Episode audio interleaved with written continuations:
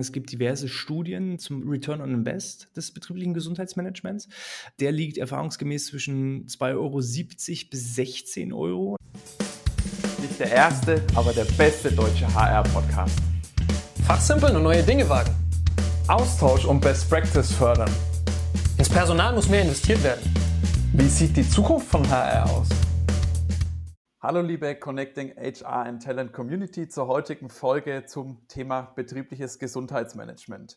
Denn da gibt es ja oft so ein Vorurteil, mit dem wir heute vor allem auch mal aufräumen möchten. Denn oft heißt es, ja, mit Obstkörben, Kaffee, Wasser, Tee umsonst, das ist betriebliches Gesundheitsmanagement. Das ist einfach mal Fakt, dass das nicht alles ist. Und äh, da haben wir uns heute auch einen Gastexperten eingeladen. Und zwar ist das Hannes Schröder der eben genau spezialisiert und Spezialist für Gesundheitsmanagement ist. An dieser Stelle nochmal ein herzliches Willkommen, Hannes. Schön, dass du da bist. Vielleicht kannst du den Hörern auch mal so ein bisschen was über dich erzählen, wer du bist und was du so magst. Ja, vielen lieben Dank für die wunderbare Anmoderation. Wie schon erwähnt, mein Name ist Hannes Schröder. Ähm, ich bin für den Bereich betriebliches Gesundheitsmanagement äh, zuständig und auch ich habe irgendwann mal mit Obstkörben und äh, ja, Gratiswasser angefangen, aber ähm, habe aber eben über diverse Studiengänge den Bereich äh, betriebliches Gesundheitsmanagement als ganzheitlichen Ansatz kennengelernt und inzwischen ist es eben äh, die Aufgabe von mir und meinem Team, das vielen Unternehmen eben auch zu vermitteln und den kompletten Prozess des betrieblichen Gesundheitsmanagements aufzuzeigen. Und äh, das Ganze machen wir als äh, mobiler Anbieter, dass wir direkt eben auch vor Ort in den Unternehmen das Ganze anbieten, als auch über die Distanz äh, ja, als strategische strategische Beratung, so könnte man das bezeichnen. Super spannend. Ähm, jetzt habe ich ja schon mal so einen Vorteil. Du hast ja gesagt, damit hast du damals auch angefangen.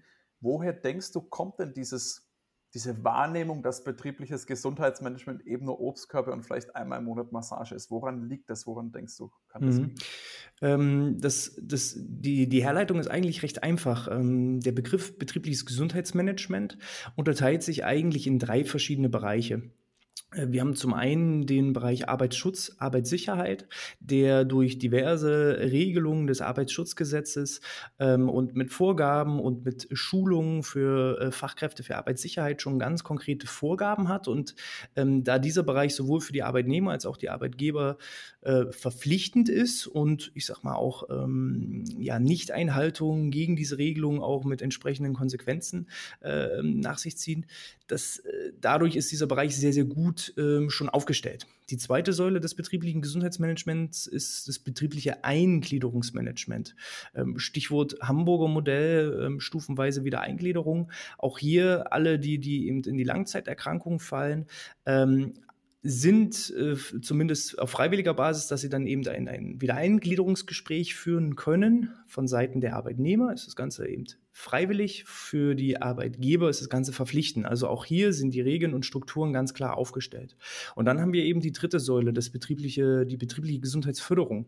Und ähm, ja, wie ist da die Regelung? Da heißt es, die Unternehmen sind dazu verpflichtet, was zu tun, aber es gibt halt kein klares Regelwerk, in welchem Umfang oder woher das Ganze kommt. Und äh, somit hat jedes Unternehmen da freie Hand äh, zu verwalten und zu tun. Und ähm, dann gibt es eben äh, bei einigen Unternehmen den Obstkorb, bei äh, ja, einigen Unternehmen gibt es nur das äh, kalte, klare Wasser und bei wiederum anderen Unternehmen, die verknüpfen eben ähm, die Säule des, der betrieblichen Gesundheitsförderung auch mit den anderen Bereichen, sei es der Arbeitsschutz, sei es das betriebliche Eingliederungsmanagement, ähm, sei es die Leitbilder, die dann irgendwo auch nochmal übergeordnet darüber stehen.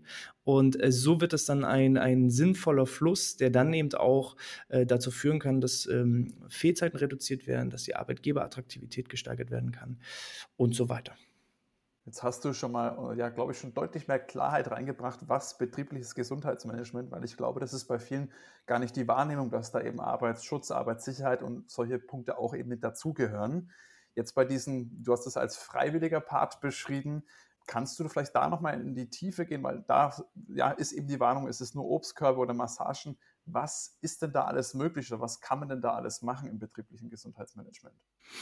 Ähm, ich, ich stelle mal eine Gegenfrage an euch. Ihr hattet doch bestimmt ähm, zum Neujahr, wie viele anderen auch, äh, irgendwelche Ziele, Wünsche, Träume, die ihr euch als Vorsätze vorgenommen habt. Da fange ich gerne mal an. Äh, ich hatte das natürlich, obwohl ich immer da schon von mir selbst, muss ich ganz sagen, mal so ein bisschen weggewichen bin, weil ich sage, ja, wenn ich es machen will, dann mache ich es jetzt. Aber diesen, diesen Punkt, wo man sagt, jetzt geht man es an, den hatte ich definitiv. Kannst du, kannst du ein Beispiel nennen? Ein Beispiel kann ich definitiv nennen. Ähm, das waren zum Beispiel Sachen, dass ich mich dieses Jahr nochmal speziell weiterbilden möchte. Ähm, ich hatte zuvor, bevor ich jetzt bei Mana äh, angefangen hatte, war ich in so einer Phase, wo ich gesagt habe, ich habe einfach nur noch gearbeitet. Ich habe nichts mehr Neues dazu gelernt und das war ein Punkt, wo ich sage, nächstes Jahr nennen wir es jetzt einfach mal, möchte ich wieder mehr in mich selbst investieren, mich wieder weiterbilden. Okay. Manu, damit wir auch von dir noch ein Beispiel haben, hast du noch was äh, als schönen Vorsatz? Genau, da würde ich direkt mal in die Gesundheit reinspringen. Äh, Sport. Also ich bin ja auch begeisterter Basketballer. Der eine oder andere haben es schon mal gehört, glaube ich. Ähm, das heißt, da habe ich sehr, sehr lange, sehr, sehr viel und sehr, sehr intensiv Sport gemacht. Äh, jetzt mit der Programmiertätigkeit habe ich das komplette Gegenteil und da muss ich jetzt irgendwie so eine Balance reinbekommen. Habe jetzt aber vor dem Hintergrund der äh, Gründung mit Mana da so ein bisschen eine kleine Bremse reingehauen, in Sachen Basketball und will oder habe jetzt auch wieder regelmäßig Fitnessstudio und Joggen mhm. und diese ganzen Geschichten eben versucht in meinen Alltag einzubinden. Funktioniert mal besser, mal schlechter. Aber das war auf jeden Fall so ein Vorsatz, den ich am Anfang des Jahres hatte, dass ich da äh, wieder versuche, so ein bisschen mehr Gleichgewicht reinzubringen, weil das dann schon sehr extrem in eine Richtung tendiert ist. Wir nehmen, mal die, wir nehmen mal diese beiden Beispiele, um das äh, beim betrieblichen Gesundheitsmanagement ähnlich zu gestalten. Ähm, wenn wir das Beispiel nehmen, Weiterbildung. Ähm, viele Unternehmen agieren so, die buchen irgendeine Weiterbildung für dich, Dominik, und setzen dich dahin. Und du weißt gar nicht, was da passiert. Und ähm, du weißt gar nicht, äh, was ist Sinn und Zweck. Und ähm, ich komme dann auf einmal und mache die Weiterbildung. So. Hat das Sinn oder eher wenig Sinn, wenn ich dir dann irgendwas erzähle, was dich vielleicht gar nicht betrifft oder nicht? Nein, definitiv nicht. Macht äh, wenig Sinn. So, und beim Sport wäre genauso, wenn du das siehst, ich will mehr Sport machen. Hm, äh, wir machen irgendwelchen Sport, aber eigentlich soll es ja für den Basketball äh, gelten und äh, dann bringt es halt nichts, wenn wir anfangen mit Männerballett. So, und äh, so agieren aber viele Unternehmen beim Themengebiet der, des betrieblichen Gesundheitsmanagements. Wenn wir eine Anfrage bekommen hinsichtlich eines Gesundheitstages als Beispiel, eine Firma plant ein Event, ähm, einen Gesundheitstag, dann stellen wir häufig die Frage, warum wollen sie den Gesundheitstag machen? Und wenn wir dann als Antwort bekommen, naja, andere Firmen bieten auch einen Gesundheitstag an, deswegen machen wir das, dann. Ist das zwar löblich, aber hat nichts zielgerichtetes, hat keinen wirklichen Sinn und Zweck. Man startet eigentlich immer mit äh, Schritt eins und das ist eine Bedarfsanalyse. Ich habe irgendwo ein Problem, ein, ein Bedarf, ein Wunsch, ein Traum, äh, was ich lösen möchte, was ich erreichen möchte. Und äh, wenn ich ihm sage, ich, ich möchte eine Weiterbildung in einem bestimmten Bereich machen, um mich persönlich da weiterzuentwickeln, dann ist das ein bestimmtes Bedürfnis. So, das heißt, du buchst nicht einfach irgendeine Weiterbildung, sondern äh, es wird erstmal klar definiert, was ist mein Warum? Warum möchte ich ein betriebliches Gesundheitsmanagement integrieren? Und da kann es beispielsweise sein, dass ich feststelle, die Fehlzeiten sind zu hoch oder meine ähm, Teamkommunikation ist nicht die, die ich mir wünsche oder die Teambildung äh, weist Schwächen auf oder ich erfülle gewisse gesetzliche Voraussetzungen wie eine psychische Gefährdungsbeurteilung nicht und so weiter und so fort. Also da gibt es, sag ich mal, ähm, 20, 30, 40 verschiedene Schwerpunkte, wo man sagen kann, das könnte mit dem betrieblichen Gesundheitsmanagement gelöst werden. Und im ersten Schritt machen wir einfach ganz klassisch eine Bedarfsbestimmung, dass wir auf Geschäftsführer- und Leitungsebene einfach abstimmen, was sind eure Ziele als Unternehmen. Aber die Ziele des Unternehmens und die Ziele des Geschäftsführers müssen nicht unbedingt einhergehen mit den Zielen der Mitarbeiter. Und da kommen wir nämlich zu Schritt zwei. Na, wenn du jetzt, äh, Dominik, zu Manuel sagst, Mensch, Manuel, du müsstest mal ein bisschen Sport machen, äh, dann, dann mag das vielleicht dein Interesse sein, aber Manuel sagt vielleicht, nö, ich fühle mich gerade wohl, so wie es ist. Oder andersrum genauso. So, und ähm, dann wäre praktisch der zweite Schritt zu schauen, was sind denn die Bedürfnisse und Wünsche der Mitarbeiter? Oder wo ist auch da ein gewisser Bedarf? Der Mitarbeiter kann sich zwar vielleicht Massagen wünschen, das wäre jetzt eine Maßnahme, aber die Massagen behandeln vielleicht bloß die eigentlichen Symptome.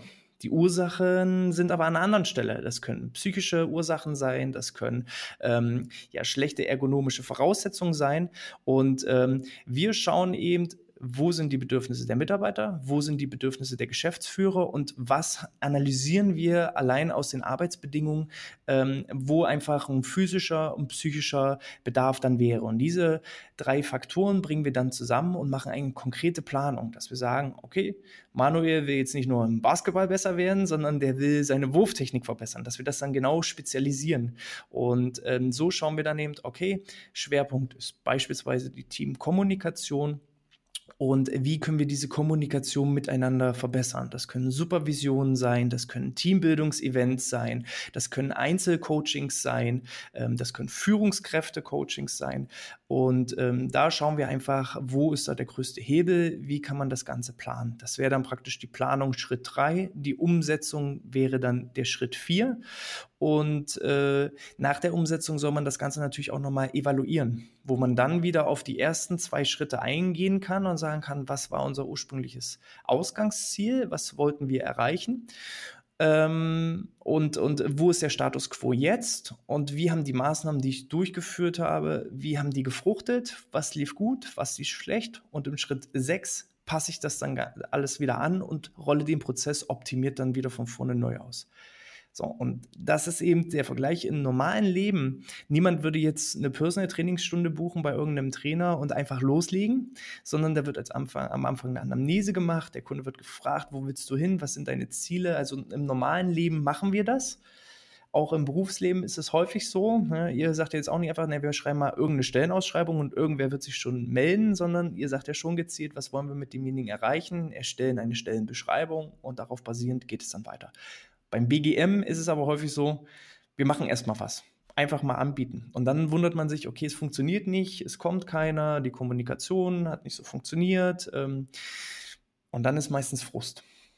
Weil man sich aber eben auch mit dem Prozess nicht so richtig auseinandersetzt. Und da versuchen wir eben so ein bisschen Aufklärungsarbeit zu leisten. Ja, das ist, äh, da sprichst du bei mir mit diesem, äh, mit dieser Beschreibung jetzt ganz, ganz viele Punkte an, die ich super interessant finde. Ähm, das erste ist, du denkst da sehr, ich merke schon, du denkst da sehr unternehmerisch, also dieser Zyklus, dass man erstmal äh, rangeht und guckt, was wird denn eigentlich gebraucht, um dann einen Plan draufzusetzen und so weiter und so weiter. Äh, geht auch sehr, sehr stark in das, was wir bei Mana gemacht haben mit der Customer Discovery, dass man mhm. erstmal sehr kundenzentriert arbeitet. Das ist ja so im Design Thinking, Customer Discovery ist ja ähm, das der, das Ziel oder warum man das macht. Bei dir ist der Kunde dann im Endeffekt der Mitarbeiter im Unternehmen und der wird in der Tat immer wieder vergessen, mhm. dass man den mitnimmt und einfach guckt, hey, wer, was brauchen meine Mitarbeiter eigentlich, um dann auch dieses, dieses Gesundheitsmanagement anzunehmen, damit es überhaupt irgendwas bringt. Es ist schön, wenn du Gesundheitsmanagement machst, wenn das keiner will, wenn das keiner äh, als Gesundheit vielleicht auch definiert für sich. Die einen sagen Sport, die anderen sagen Ernährung, der dritte sagt wieder was komplett was anderes, Lernen, ja. Mhm. Und dann äh, drehst du dich im Kreis, weil du irgendwas komplett anderes anbietest, irgendwelche Yoga-Stunden, was der eine schon wieder als gar keinen Sport empfindet und so. Also das finde ich einen super interessanten, interessanten Punkt. Und äh, ich komme ja, ich komme ja aus der Unternehmenssicht immer so ein bisschen, du hast jetzt die Fehlzeiten angesprochen. Ähm, da sehe ich jetzt so als äh, Personaler, sage ich mal, äh, begebe ich mich natürlich in eine Bewertungssituation, dass ich mich oder eine Messsituation, dass ich sage, okay, ich, wir bieten jetzt BGM an, wir machen es, mach mal und so. Und dann gehen die Fehlzeiten nicht runter, weil eine Pandemie kommt. mhm. äh, und dann habe ich das Problem, dann sage ich, okay, das hat ja nichts gebracht, ne? Mhm. Ähm, wie würdest du oder wie gehst du damit um, wenn solche Sachen vielleicht auch aus deinem täglichen Leben bei Unternehmen dann aufkommen, dass die Entscheider und die CEOs, die das ja im Endeffekt immer noch mit absegnen müssen, die ganze Thematik. Ja. Wie gehst du damit um, wenn, wenn da dann so Obstacles oder irgendwelche Hindernisse aufploppen, Steine in den Weg gelegt werden? Was ist da dein Tipp, äh, wie man das vielleicht umdrehen kann oder damit umgehen kann einfach? Also erstmal aus ähm, rein zahlentechnischer Sicht ähm, kann man schon mal sagen, es gibt diverse Studien zum, ähm, zum Return on Invest des betrieblichen Gesundheitsmanagements. Ähm, der liegt erfahrungsgemäß zwischen 2,70 Euro bis 16 Euro. Das heißt, jeden Euro, den ich in BGM investiere, erhalte ich nur durch eine Fehlzeitenreduktion mit äh, 2,70 Euro bis 16 Euro zurück. Also das ist schon ähm, von der Rendite her fast unschlagbar. Und ähm, das ist ja nun nicht von mir, sondern das sind ja ähm, wirklich wissenschaftliche Zahlen, die da in verschiedensten Studien belegt wurden. Ähm, von daher kann man schon mal ausgehen, rein wirtschaftlich lohnt sich da auf jeden Fall erstmal das Investment. Es gibt aber eben auch viele, viele weiche Faktoren, die da gar nicht mit reingerechnet werden, weil sie gar nicht in, in bare Münze umgerechnet werden können. Ob du eine schlechte Kommunikation im Unternehmen hast oder eine bessere Kommunikation, wie willst du das in Euros ausrechnen? Aber man kann es natürlich messen. Im Rahmen der Mitarbeiterbefragung, die man eben auch ähm, so äh, durchführen kann im Unternehmen, kann ich ja nicht nur fragen, was wünscht ihr euch? Ne, sondern ich kann ja sagen, wie zufrieden bist du denn mit deiner Arbeit? Wie zufrieden bist du denn ähm, mit der Kommunikation in deinem Team? Ähm, ich betreue ein Unternehmen, die haben sogar einen eigenen Schlafindikator entwickelt, weil sie mehrere Fragen zum Thema Schlaf stellen und äh, das werten die jedes Jahr aus und deren Ziel ist es immer, äh, auf einer Skala von, von 1 bis 100 Punkte mindestens eine 60 zu erreichen zum Thema Schlaf. Und wenn sie merken, sie kommen da an die Grenze und, und du brauchst ja nun mal einen gesunden und ausreichenden Schlaf, um leistungsfähig zu sein, ähm, dann entwickeln die Maßnahmen, wie man den Schlaf verbessern kann. Da werden ganze Workshops zum Thema richtig Schlafen gegeben. Und ähm, so kannst du natürlich auch eigene Kennzahlen entwickeln. Wenn du eben so einen Schlafindikator hast, dann kannst du dich da jedes Jahr daran messen. Ja, ansonsten gibt es halt die klassischen ähm, Kennzahlen, sei es der Krankenstand, sei es die Krankheitskosten. Du kannst ja entsprechend deiner Mitarbeiter mal berechnen, äh, was kostet der mich in der Stunde was kostet der mich, wenn der den ganzen Tag ausfällt? Wie viele Fehltage hatte ich denn im Durchschnitt des letzten Jahres? Und wenn ich dann schon mal feststelle, huch, das ist ja ein hoher fünfstelliger, sech, sechsstelliger, siebenstelliger Betrag im Monat, dann kann ich eben auch mal drüber nachdenken, ein betriebliches Gesundheitsmanagement einzuführen. Ähm, ich habe das vor kurzem gemacht mit einer Firma mit, mit ähm, knapp 450 Mitarbeitern. Die haben ungefähr ähm, pro Monat äh, Krankheitskosten von äh, 170.000 Euro im Monat an, an, Personalkosten, die an Schaden entstehen. So, und wenn dann eben ein betriebliches Gesundheitsmanagement im Vergleich dazu irgendwo monatlich 7, 8, 9.000 Euro kostet, dann kann ich schon eigentlich vorab berechnen, wo müsste ich denn mit der Krankenquote hinkommen, damit ich schon mal Break-Even bin. Und wenn ich schon mal Break-Even bin, dann habe ich die weichen Faktoren, die, sage ich mal, nicht umgerechnet werden können. Aber äh, in dem Falle waren es jetzt exakt 0,4 Prozent Krankheitsquote, die wir nur hätten reduzieren müssen. Die lagen so bei 7, 8 Prozent. So, laut Branchendurchschnitt bei denen müssten sie eigentlich eher bei 5 sein. Also ist das auch nicht jetzt äh, utopisch. Aber es wäre halt jetzt auch eine Milchmädchenrechnung zu sagen, ähm, ich habe jetzt eine Krankheitsquote von nur 2 oder 3 Prozent, also mache ich kein BGM. Das funktioniert natürlich auch nicht. Ne? Das wäre wie wenn ich sage, ich habe jetzt viele Kunden, also schalte ich meine Werbung komplett ab, damit äh, ja, macht halt keiner. So, ja. sondern den Status quo, den ich habe, den will ich ja auch halten. So, und da kann man eben auch viele eigene Kennzahlen entwickeln. Vom Schlafindikator über Kommunikation, über äh, Führungsbewertungen. Äh, da muss man einfach nur kreativ sein.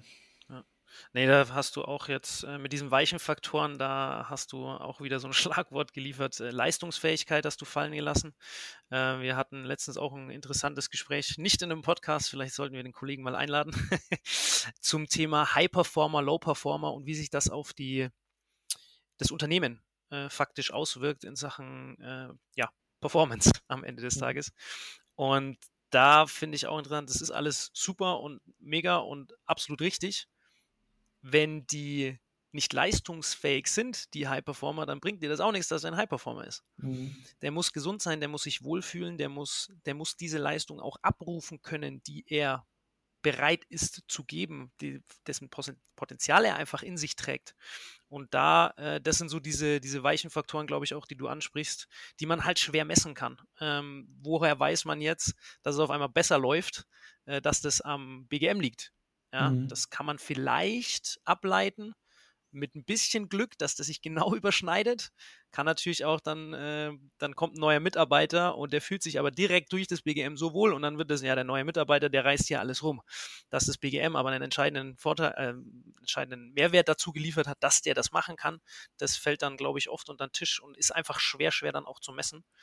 Mhm. Ähm, Finde ich aber super interessant, dass man da auch, wenn man kreativ wird, als HRler seine eigenen Kennzahlen so ein bisschen kreieren kann.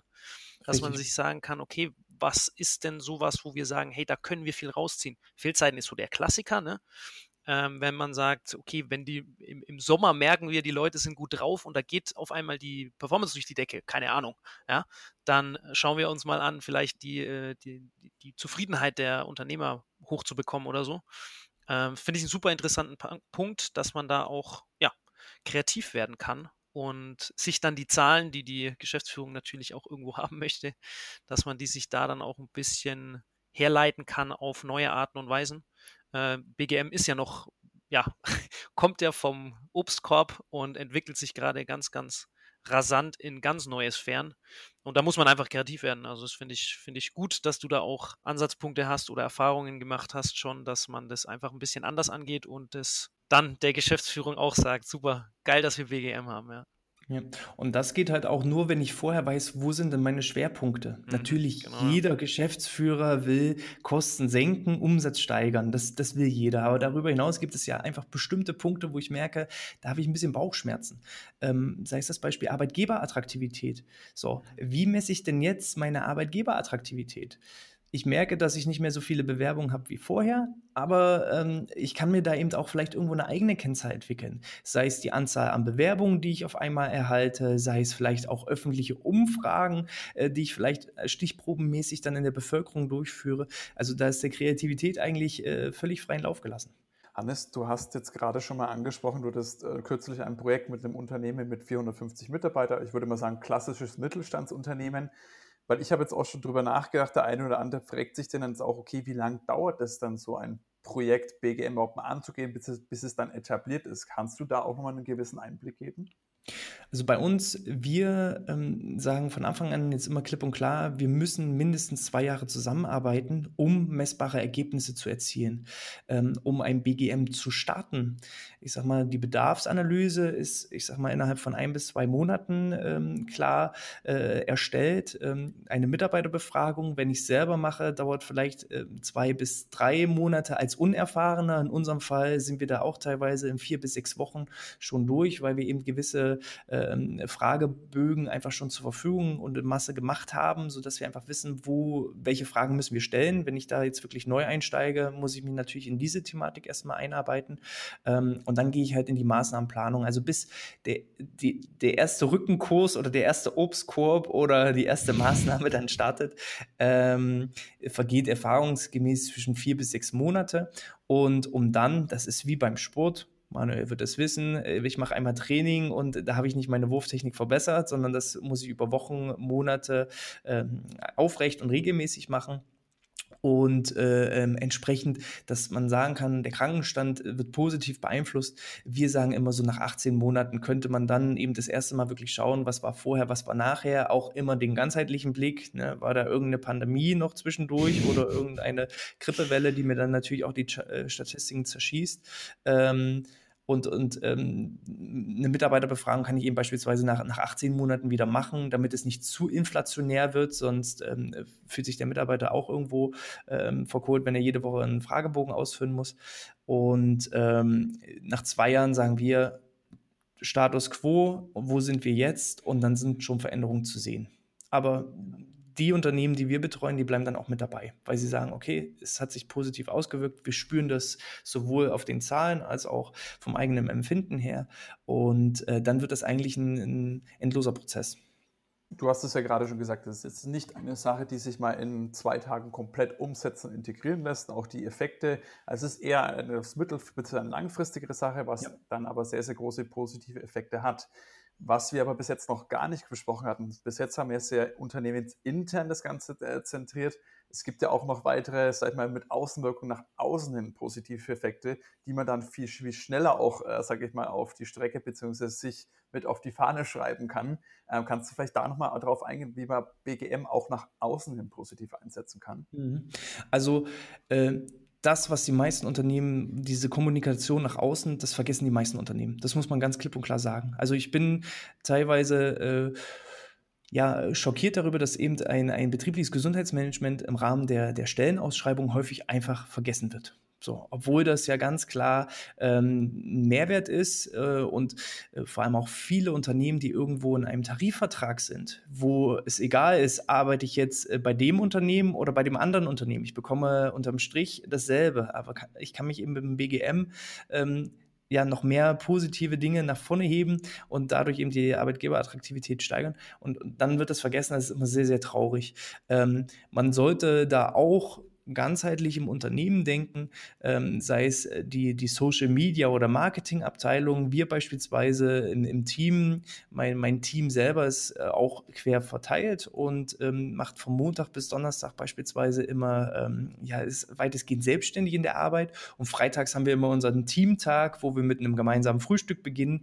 Und da machen wir immer ein Foto und posten das. Und wenn mal ein Freitag dabei ist, wo wir das nicht posten, dann kriegen wir schon die ersten äh, Anschreiben äh, auf den sozialen Medien, sehen, was denn los ist, ähm, warum es denn kein Frühstücksfoto gibt.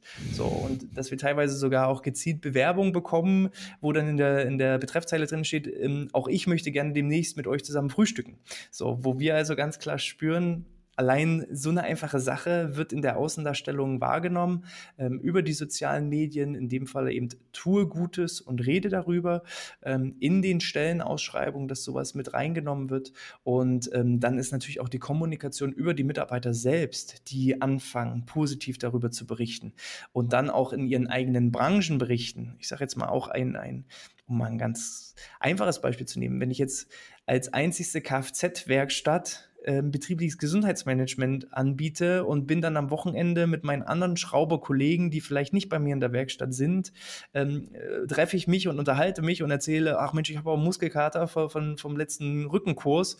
Da sagen die, wie Rückenkurs, wann hast du denn das gemacht? So, und dann fängst du an zu erzählen und dann sagen die, ach Mensch, das klingt ja toll. Kann ich mich auch bei euch bewerben? Und, und so hat ja jeder, dass er, ähm, ihr seid im IT-Bereich unterwegs, also kennt ihr wahrscheinlich auch viele ITler und wenn man da ein bisschen anders arbeitet als äh, andere Unternehmen, dann kriegen das eben auch entsprechende Branchenkollegen schnell mit. Und so passiert es dann eben auch schnell, dass, ähm, also in meinem Fall, wir haben im Moment keine Probleme, obwohl wir gar nicht mehr extern ausschreiben, ähm, entsprechend Bewerbungen zu bekommen.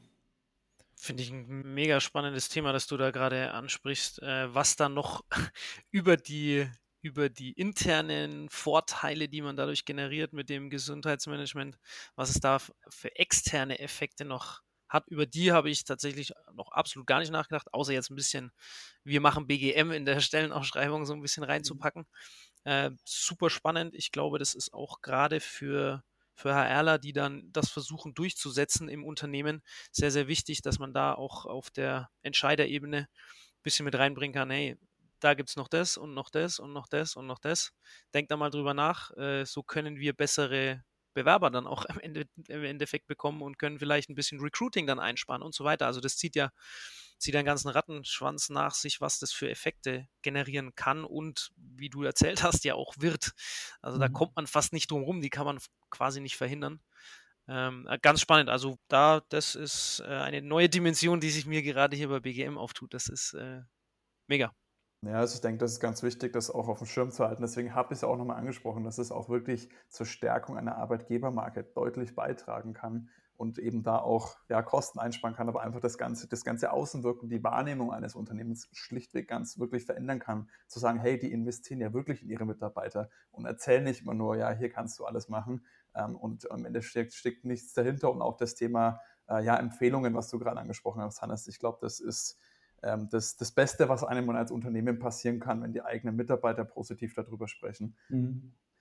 Wenn jetzt jemand äh, sagt, ich möchte das Ganze angehen und ich würde mir auch gerne den Hannes zur Unterstützung da mal zur Rate ziehen, ähm, wie können dich die Leute denn da kontaktieren? Mhm. Also keine Berührungsängste haben, das ist immer so das Allerwichtigste. Ähm, ich finde es äh, wirklich spannend, wie, wenn man selber so aktiv ist ähm, mit Podcasts und dergleichen. Äh, in einer E-Mail stand letztens drin, falls Sie Zeit haben sollten, um diese E-Mail zu beantworten. Also man wird halt immer gleich ähm, als Experte sehr stark wahrgenommen, der anscheinend von morgens bis abends nur unterwegs ist. Nein, schreibt mich einfach an, am besten per E-Mail an info outness.de, also O-U-T-N-E-S-S.de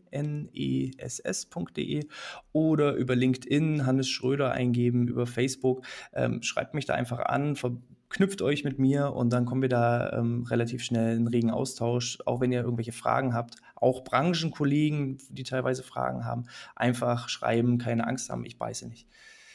Genau. Ich würde noch ergänzen, wenn ihr auch schon mal Lust habt, noch mehr vom Hannes zu hören. Er ist ja auch selbst ein Podcaster. Er hat den BGM-Podcast, das würde ich auch in den Show Notes nochmal verlinken, wer da schon mal reinhören möchte. An dieser Stelle nochmal ein riesiges Dankeschön an dich, Hannes. Äh, hast wieder sehr, sehr viel Input gebracht. Es war ein sehr, sehr netter, entspannter Austausch. Ähm, letzte Abschlussfrage an dich noch. Was gab es heute zum Frühstück? Wir haben ja heute Freitag. Was gab es heute beim Teamfrühstück? Ihr seid der einzige Grund, äh, weshalb heute wieder einige Nachrichten bei Facebook eintrudeln, warum es heute kein Frühstück gab. ähm, ich, ich, hatte tatsächlich heute äh, Morgen äh, ein bisschen Melone und ja, noch, noch ein bisschen äh, Haferflocken und ansonsten äh, einen guten Kaffee und dann kann der Morgen beginnen. Perfekt. Alles klar. Dann entschuldigen wir uns schon mal an die, an die Facebook-Community von euch. äh, ja, wird, wird nachgeliefert, hoffe ich doch. Also nochmal vielen Dank an dieser Stelle und ich würde sagen, bis in zwei Wochen, liebe Hörer.